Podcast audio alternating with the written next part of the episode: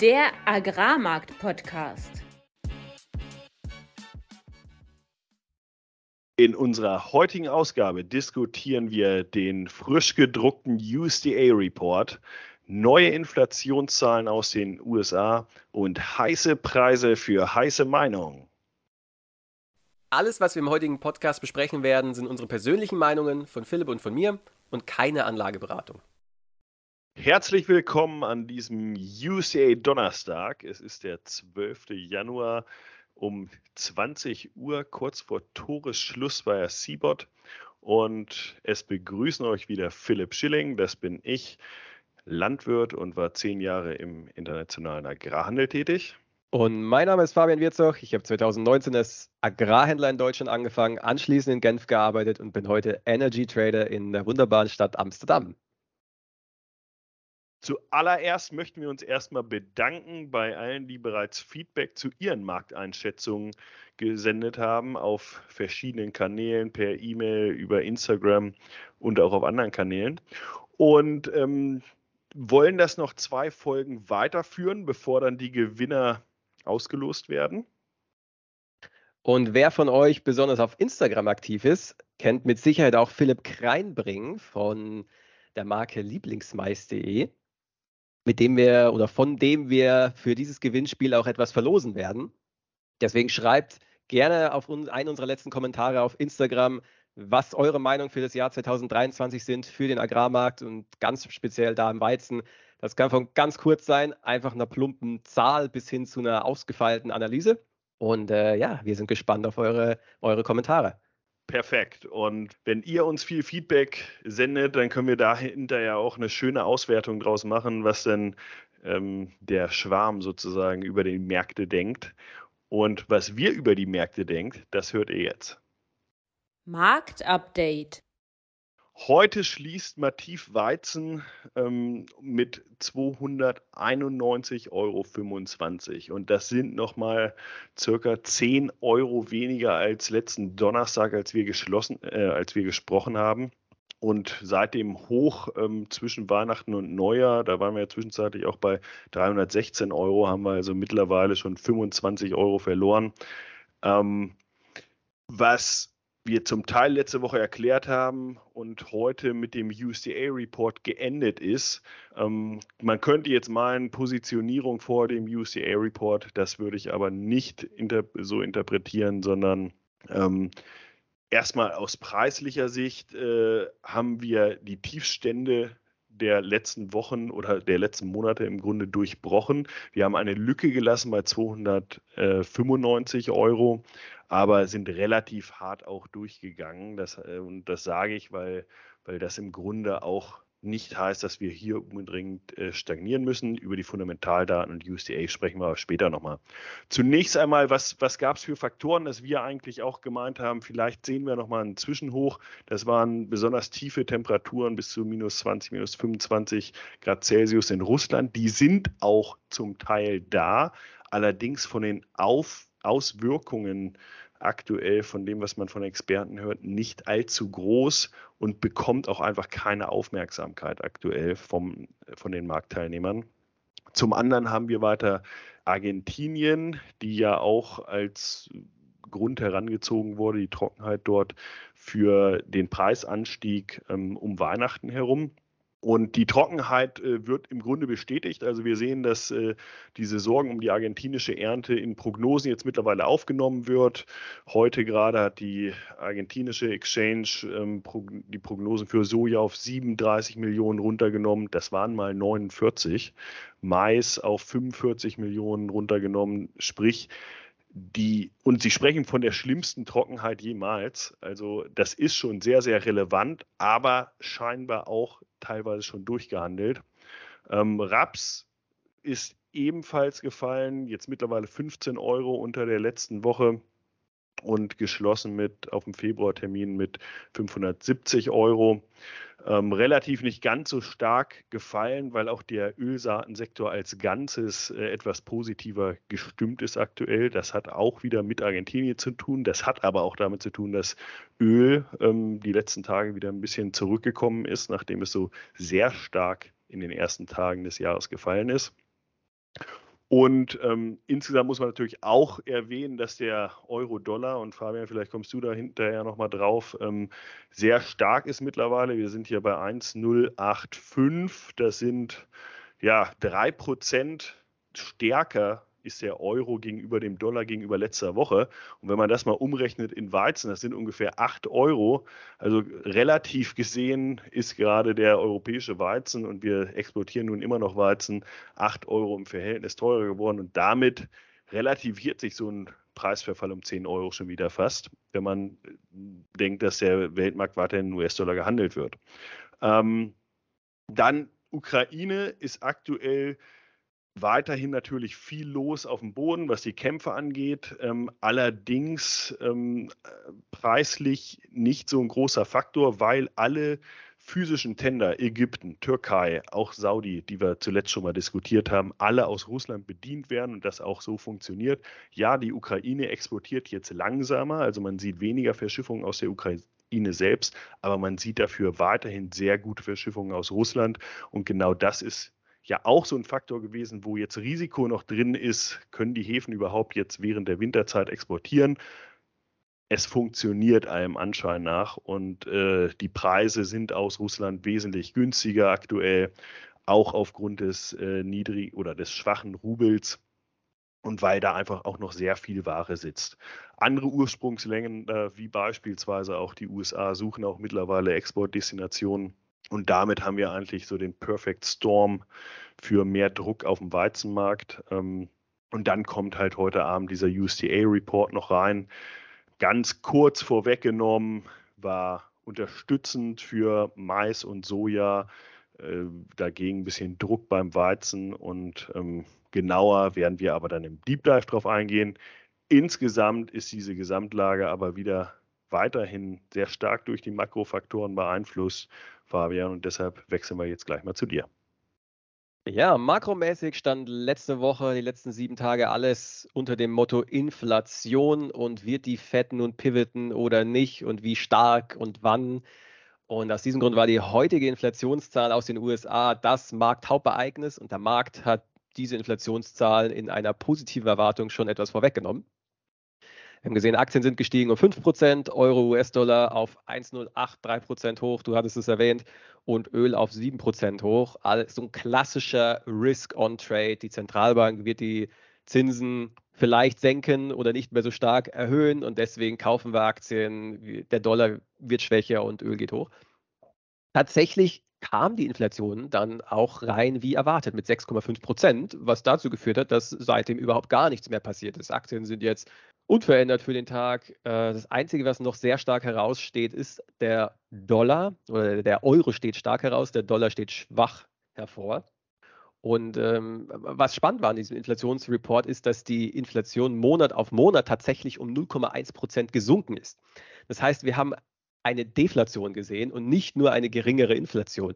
Und warum ist das interessant? Weil was Inflation ist ja immer im Vergleich zum Vorjahr. Das heißt, die hohen Preise von letzten Jahr, wenn wir einfach nur auf diesem hohen Niveau bleiben, kommt die Inflation automatisch herunter. Wenn jetzt die Inflation aber tatsächlich sinkt, dann ist dieser Base-Effekt noch viel stärker. Und JP Morgan, nee, Morgan Stanley hat eine Berechnung gemacht, wenn die Inflation jetzt jeden Monat um 0,1 Prozent sinken würde, dann wären wir im Mai, das ist in vier Monaten, wären wir im Mai bei unter 2 Prozent Inflation in den USA. Und wenn die Inflation einfach nur weiter steigt, monatlich um 0,1 Prozent, wie es in, in, den vergangenen Monaten jetzt der Fall war, dann sind wir im Mai äh, knapp über 2 Prozent. Also wir sehen, die Inflationsgeschichte in den USA ist tatsächlich gegessen und ist vorbei und dementsprechend auch die Spekulation der Märkte, was ja auch so ein, so ein Trade war, der die letzten Male gut funktioniert hat. Die letzten vier, fünf Male vor der CPI long zu gehen, vor dem Inflationsreport war, war ein sehr guter Trade und auch dieses Mal hat es wieder funktioniert. Die Frage ist nur jetzt, und das ist, was den Markt etwas verunsichert, wird die Fed nun tatsächlich vom Gaspedal gehen? Es wird für 1. Februar für die nächste FED-Sitzung eingepreist, dass die Zinsen nochmal um 0,5 Prozent erhöht werden. Und danach ist die Frage, entweder sehen wir nochmal 25 Basispunkte, 0,25 Prozent Erhöhung im März oder vielleicht schon gar nichts mehr. Und da weiß der Markt nicht so richtig, was er denken muss. Und bisher ist das Wording der, Infl der, der Fed, also die, die offiziellen Statements, noch sehr hawkisch, noch sehr wir werden die Zinsen weiter erhöhen, wir werden die Geldpolitik straff halten. Und, und das hat, hat durchaus valide Gründe, weil wenn man sich mal anschaut, wie war es denn das letzte Mal, als wir eine hohe Inflation hatten, nämlich in den 70er Jahren, da haben wir gesehen, dass die Inflation zuerst stark angestiegen ist, dann, nachdem die Notenbanken die Zinsen erhöht hat, runterkam auf wieder gemäßigte Niveaus und dann, weil eben die Notenbank die Zinsen wieder runtergenommen hat, aber die, die strukturellen Faktoren immer noch in Kraft waren, ist die Inflation dann ja auf, auf neue Allzeit oder auf, ja, auf neue Hochs gegangen. Und genau davor hat die Fed jetzt Angst, dass sie diesen Fehler von damals nochmal wiederholt. Und deswegen ist die Fed so restriktiv immer noch in ihren Statements, obwohl die Inflation ja runterkommt, jetzt äh, den sechsten Monat in Folge. Und äh, alle Zeichen, die man sich anschaut, egal ob das Frachtraten sind für, für Bulk Carrier, für, für Schüttgutfrachter, Containerraten, die Auslastung am Frankfurter Flughafen habe ich heute Morgen gesehen, auch sehr interessant. Also überall sehen wir, dass der Welthandel jetzt sich abschwächt, dass die Wirtschaft sich abschwächt, dass die Lagerbestände hochgehen, dass die Preise zurückgehen. Und ja, deswegen äh, 2023 wird diesbezüglich das Entscheidungsjahr. Wenn die Fed tatsächlich an diesem starken Kurs festhält, dass sie die Geldpolitik restriktiv haben will, dann könnte es richtig ungemütlich noch werden. Wenn sie doch einlenken, dann wird der Markt belohnt, der jetzt faktisch dieses Easing schon, schon einpreist. So, ich, ich wollte gerade sagen, im Grunde handelt dieser Markt ja schon die ersten Tage des Jahres dieser Lockerung der Geldpolitik komplett. Und ja, damit genau. natürlich China kommt positiv aus der Krise raus, USA laufen so weiter ohne große Rezession und Europa kommt zurück. Ich meine, das, das preisen wir gerade alles ein, oder? Ja, genau. Was spannend ist in den USA, du, du sagst es gerade, die USA ist immer noch stark. Anträge auf, Arbeitslosen, auf, auf Arbeitslosigkeit sind tatsächlich äh, gefallen. Also weniger Anträge auf Arbeitslosigkeit, obwohl die Inflation hoch ist, obwohl eigentlich die ganzen Frühindikatoren sich abschwächen. Das heißt, es gibt der FED nochmal so ein bisschen Futter, dass die Wirtschaft doch robuster ist, als es, äh, als es von den Frühindikatoren den Anschein macht. Und ähm, ja, also da, da, das, das wird, wie gesagt, 2023 das Entscheidungsjahr werden. China, auch interessant, dass der chinesische Yuan, die chinesische Währung, wertet extrem stark auf. Wir sind jetzt von den tiefster Währung um 8% runter, was bei Währungen relativ viel ist, die normalerweise 2, 3, 4% pro Jahr schwanken. Und was sagt uns das? Das sagt uns, dass der Markt davon ausgeht, dass diese Covid-Welle, die aktuell in China durchgeht, nicht den starken Einfluss hat, den viele annehmen. Oder aber auch, dass generell dieses Covid-Thema nicht so einen starken Einfluss hat. Wenn man sich mal Kohlepreise anschaut, Gaspreise, überall wo China oder Eisenerz, die Preise sind relativ unverändert. Da ist jetzt nicht so, dass alles durch die Decke gegangen ist, nur weil, äh, weil China jetzt reopened. Das heißt, da ist so ein bisschen viel Hoffnung auch noch drin, dass China uns, uns jetzt tatsächlich aus der Patsche hilft. Und mit uns meine ich die EU, weil der USA geht es ja vergleichsweise noch, ist wie gesagt noch relativ robust. Und damit begründet sich auch dieser jetzt wieder erstarkte Ölpreis? Ja, ich denke, der Ölpreis war vor allem einfach eine Wette darauf, dass jetzt die Inflationszahl weniger hoch reinkommt und deswegen kaufe ich Öl. Und weil, wenn man sich mal die Fundamentaldaten anschaut, die Lagerbestände in den USA steigen. So, steigende Lagerbestände bedeutet, die, die Produktion ist höher als die Nachfrage. Wenn man sich mal Autopreise anschaut, 6, 9% gefallen im Vergleich zum Vorjahr. Das heißt, die Leute kaufen nicht mehr so viele Autos. Heißt es, dass sie dadurch weniger fahren? Vielleicht nicht. Aber äh, wenn man sich Dieselnachfrage anschaut, geht die auch runter. Das heißt, an sich fu fundamental ist der Ölmarkt jetzt nicht unbedingt ja, äh, bullish. Deswegen, ich sehe das einzig und allein als Wette auf, auf die CPI, auf die Inflationszahlen. Die am Ende ja auch den äh, Rohstoffsektor und wenn man da irgendwie was Bullisches jetzt auch mal für, für die Rohstoffe und vielleicht Agrarrohstoffe rauslesen möchte, ähm, auch das unterstützen kann letztendlich. Ganz genau. Und damit würde ich sagen, kommen wir, wenn wir gerade von fundamentalen Daten eh sprechen, auch gleich zum USDA-Report, der heute vor zwei Stunden rausgekommen ist. Und damit ab in den Deep Dive. Deep Dive. Ja, wir sehen uns den UCA-Report relativ frisch an, fresh off the press und ähm, gucken erstmal auf die nackten Zahlen. Was ist passiert? Die Ending Stocks weltweit für Weizen sind um eine Million Tonnen oder 1,1 Millionen Tonnen hochgegangen, für Mais zwei Millionen Tonnen zurückgegangen und für Soja 0,8 Millionen hochgegangen. Das klingt jetzt alles noch nicht nach dem riesen Swing, aber wir müssen natürlich ein bisschen mehr in die Tiefe einsteigen. Bleiben wir nochmal beim Weizen. Ähm, NX-Stocks sind hochgegangen, ähm, insgesamt in den USA relativ unverändert. Hochgegangen ist aber auch äh, zum Beispiel die Ukraine und die EU. Ich glaube, da guckt der Markt einfach aktuell nicht besonders stark drauf, was, was USDA dort im Weizen jetzt aktuell verändert. Aber beim Weizen kann man wohl insgesamt eher von einem Non-Event sprechen. Und das war preislich auch so, dass Weizen zwar insgesamt eher im Roten lag heute, ähm, was äh, den US-Markt angeht, und dann durch Mais und Soja am Ende noch ein bisschen mit hochgezogen wurde und jetzt leicht im Grünen ist. Dagegen ähm, EU hatte ich ja schon erwähnt, Mativ ist ja weiter im Roten, was aber auch an diesem starken Euro liegt. Gucken wir uns also die beiden interessanten Sachen an. Das ist zum einen Mais und zum anderen Soja. Mais ist äh, seit USDA-Beginn, müsste ich nochmal genau gucken, aber circa 2% hochgegangen ähm, in Chicago, also doch eine relativ starke Bewegung. Und da spielt vor allem auch die USA eine Rolle, wo insgesamt die Maisproduktion zurückgenommen wurde um 5 Millionen Tonnen. Und das ist natürlich schon ein relativ starker Hammer, ähm, der so auch bei vielen nicht, äh, in den, nicht so erwartet wurde, äh, was vor allem an einem Flächenrückgang liegt in den USA, ähm, der jetzt quasi nachträglich nochmal reportiert wird. Und ähm, gleichzeitig wird Argentinien auch zurückgenommen um drei Millionen Tonnen. Das ist so eine Größenordnung, drei Millionen Tonnen, das macht USDA eigentlich relativ gerne. Also eine größere Anpassung war da eigentlich nicht zu erwarten. Sie sind immer noch jetzt beim Mais bei 52 Millionen, wohingegen ja ich bereits im Marktupdate erwähnt hatte, dass äh, in Argentinien selbst da eher ähm, 45 Millionen Tonnen gegeben werden, also nochmal sieben Millionen weniger. Das wussten aber alle, dass USDA nicht gleich darauf äh, springen wird.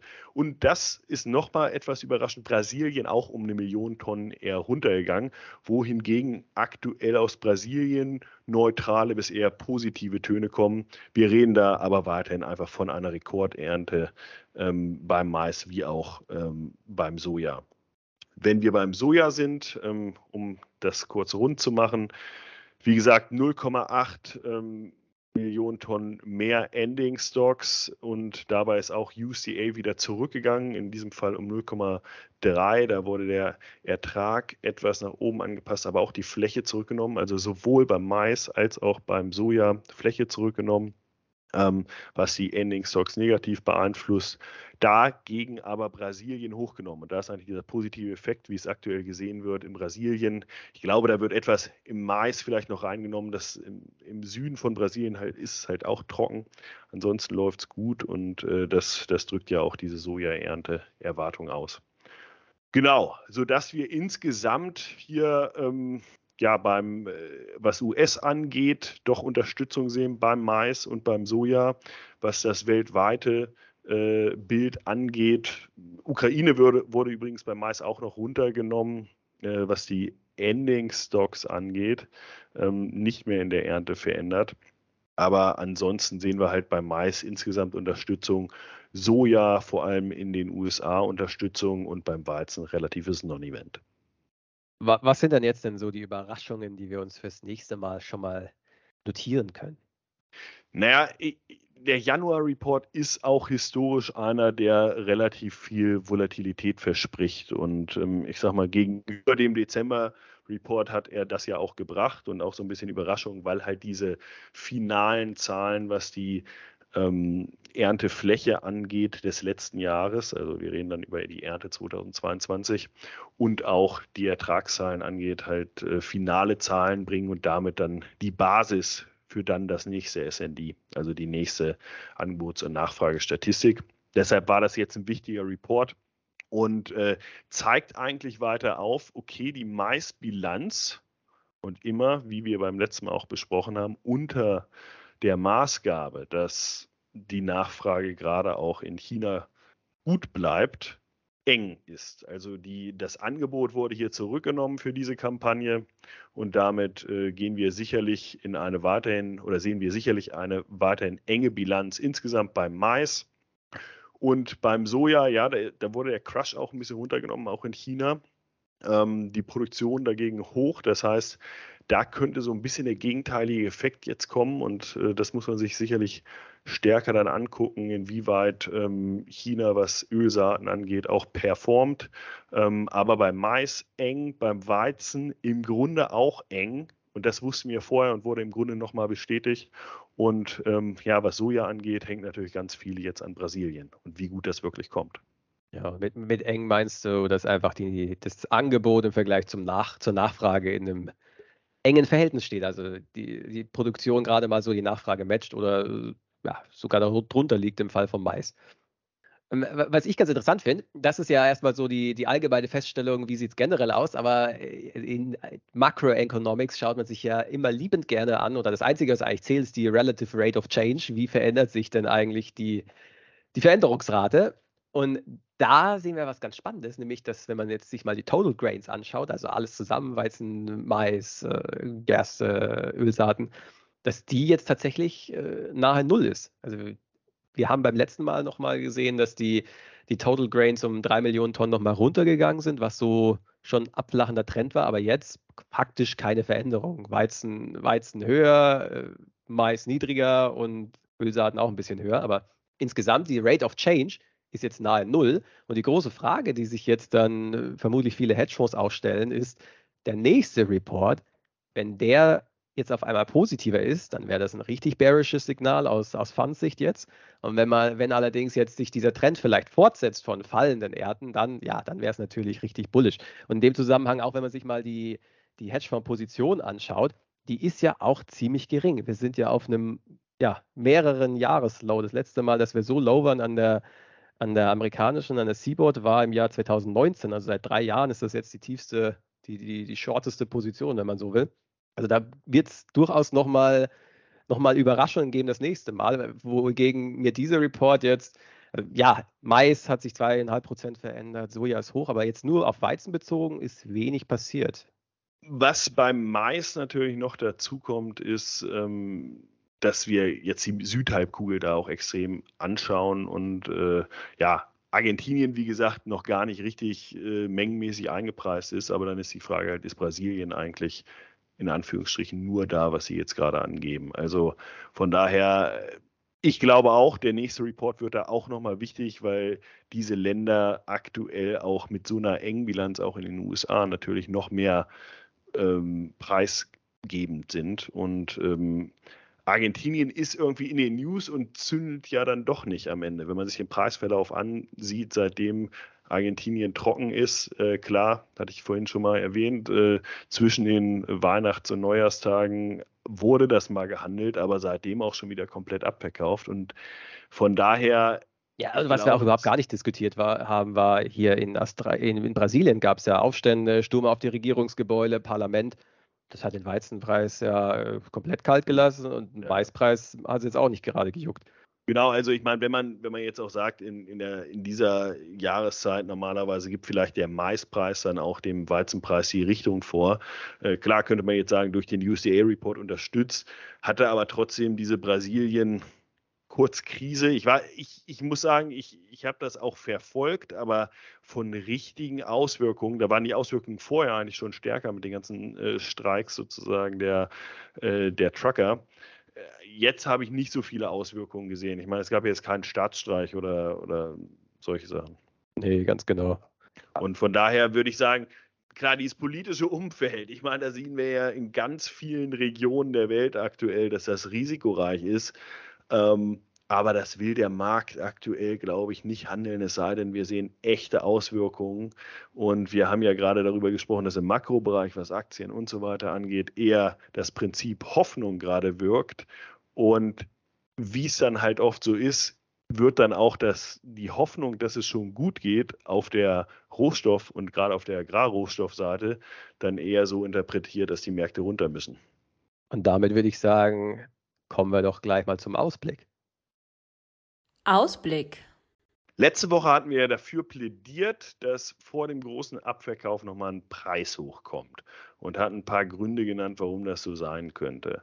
Jetzt haben wir ja schon einen relativ äh, starken Abverkauf seit äh, vor zwei Wochen gesehen, aber sind immer noch, ich würde sagen, in der Mitte der Range, die wir so als möglich gesehen haben. Fabian, wo, wo siehst du dich jetzt ähm, und wo findest du dich auch aus Makrosicht aktuell wieder? Ich bin ja wirklich ein äh, leidenschaftlicher Bär. Aber ich, also, also wenn, ich, wenn ich mir einfach nur den Chartverlauf anschaue, dann fällt auf, dass wir jetzt schon wieder in dieser 290 bis 300er Marke sind und schon wieder der Markt nicht richtig durchzieht, sondern hier hängen bleibt jetzt zum zwar zweiten Tag in Folge, aber wenn man sich mal die US-Märkte anschaut, dann sind wir da in dieser Range, die wir schon mal Anfang Dezember gesehen haben, jetzt zum fünf, im, im fünften Tag. Und ich, habe so das Gefühl, das Momentum ist hier einfach nicht da, dass wir jetzt massiv nach unten gehen und auch grundsätzlich Makro, Aktien steigen, Öl steigt und das mag alles jetzt nur Hoffnung sein, aber am Ende am Ende der Trend is your friend. Deswegen, ähm, ich, ich wäre tatsächlich noch, ich bin verhalten bullish aktuell tatsächlich.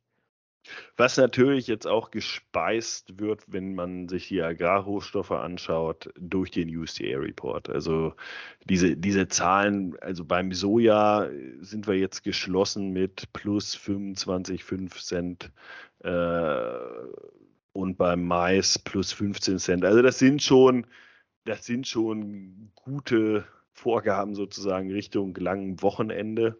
Ähm, und da ist die Frage, ziehen wir morgen nochmal durch? Also wird sich das jetzt verstärken und stoßen dann vielleicht nochmal die, die Lows ab? Und ich glaube schon, dass hier Mais auch ein bisschen die Marschroute vorgeben kann. Und äh, also sollte Mais hier unterstützt bleiben, dann sehe ich auch Weizen damit einigermaßen unterstützt. Ansonsten fehlen die News beim Weizen. Ne? Also ich glaube, was. Ja, nicht was nur im Weizen, generell. Öl ist es ja genau das Gleiche oder Makro. Es geht halt jetzt einfach noch äh, hoch, weil es halt hochgeht. Aber äh, schau, wenn man sich Kohle anschaut, fällt immer noch. Wenn man Gas anschaut, wir sind jetzt auf Levels auf Vorkriegsniveau im Gas. Das, es wird jetzt diskutiert von der EU, einen Preisdeckel für Diesel und Benzin einzuführen. Ist das bullish, ist das bearish? Wahrscheinlich tendenziell eher bullish, weil dann Russland die Produktion kürzen wird weil sie nicht bereit sind, an Länder mit einem Preisdeckel zu verkaufen. Aber es gibt so, es fehlt so ein bisschen die Richtung aktuell. Und es gibt einerseits diese Faktoren von den Energiemärkten, die weiterhin bearish sind. Und dann auf der anderen Seite so von dem Aktienmarkt, diese China-Story, vielleicht wird es am Ende doch einen größeren Impuls auslösen. Wird die Fed jetzt pivoten? Auf der anderen Seite, normalerweise, wenn die Fed pivotet, also wenn die Fed aufhört, die Zinsen zu erhöhen, dann kommt eigentlich erst der Abverkauf und in diesem Abverkauf werden dann die Zinsen erst gesenkt, nicht davor. Das heißt, ja, viele Unsicherheitsfaktoren aktuell, nicht so eine klare Richtung, die ich da aktuell sehe.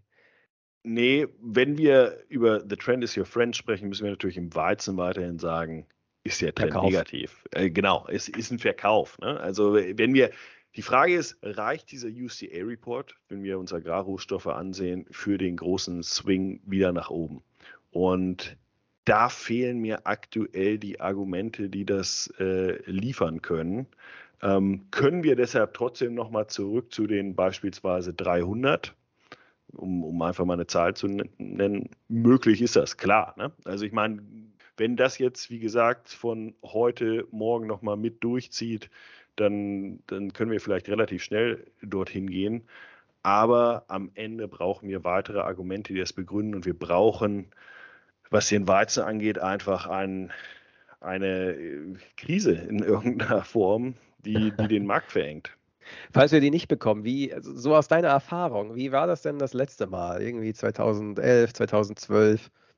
Äh, diese, also wir sind in einer sehr sensiblen Marktphase ähm, in diesem Januar, Februar. Tendenziell haben wir in diesen abfallenden Märkten dann doch immer noch mal einen Risikofaktor, der reinkommt, der uns vielleicht auch noch bis in den Februar auf einem bestimmten Niveau hält. Aber wenn die US-Jungs, ähm, so, so war es zum Teil dann auch äh, wenn man sich dann Tender in dieser Jahreszeit angeschaut haben, Lust haben zu verkaufen, weil sie irgendwie überhaupt noch gar keine Bücher für die zweite Jahreshälfte haben.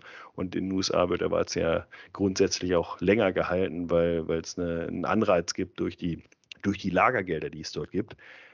dann interessiert die halt im Zweifel auch nicht fünf oder zehn Dollar, sondern dann wird das verkauft. Und äh, ich will damit nur sagen, wenn wir hier ohne weitere große Risiken in dieses Frühjahr hineingehen, dann hat der Markt sicherlich noch äh, einen Weg nach unten zu machen, bis, bis wieder die Bücher gefüllt sind, bis die Nachfrage so stark geworden ist, dass keiner mehr muss. Und ab dem Punkt, glaube ich, dann, dann sehen wir die Umkehr. Und dann, dann können wir auch wieder gucken, okay, ist denn überhaupt alles so sicher, wie es aktuell erscheint?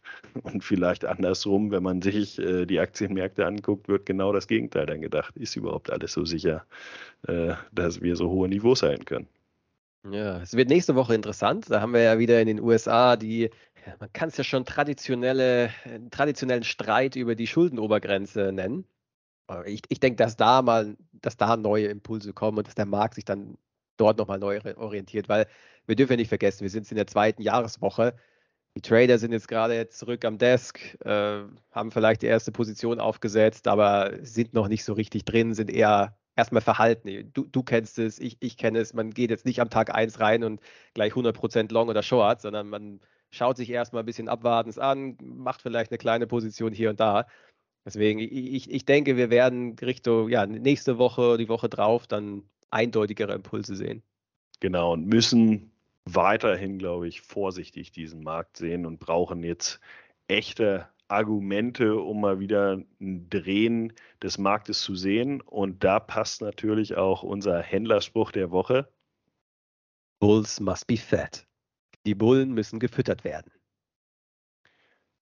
Und damit stellen wir natürlich schon eine steile These in den Raum, die nicht jeder genauso sehen wird. Wir freuen uns auf eure Kommentare, Likes und auch äh, Teilen unserer Beiträge auf Instagram, aber auch auf eure äh, Nachrichten über unsere E-Mail studio at agrarmarktpodcast.de ähm, mit Meinung zum Markt, mit euren Einschätzungen, vielleicht wie es äh, dann im August diesen Jahres um den Weizen steht und werden unter allen Einsendern und Einsenderinnen dann drei Pakete von Lieblingsmais versenden und wir freuen uns auf eure Infos.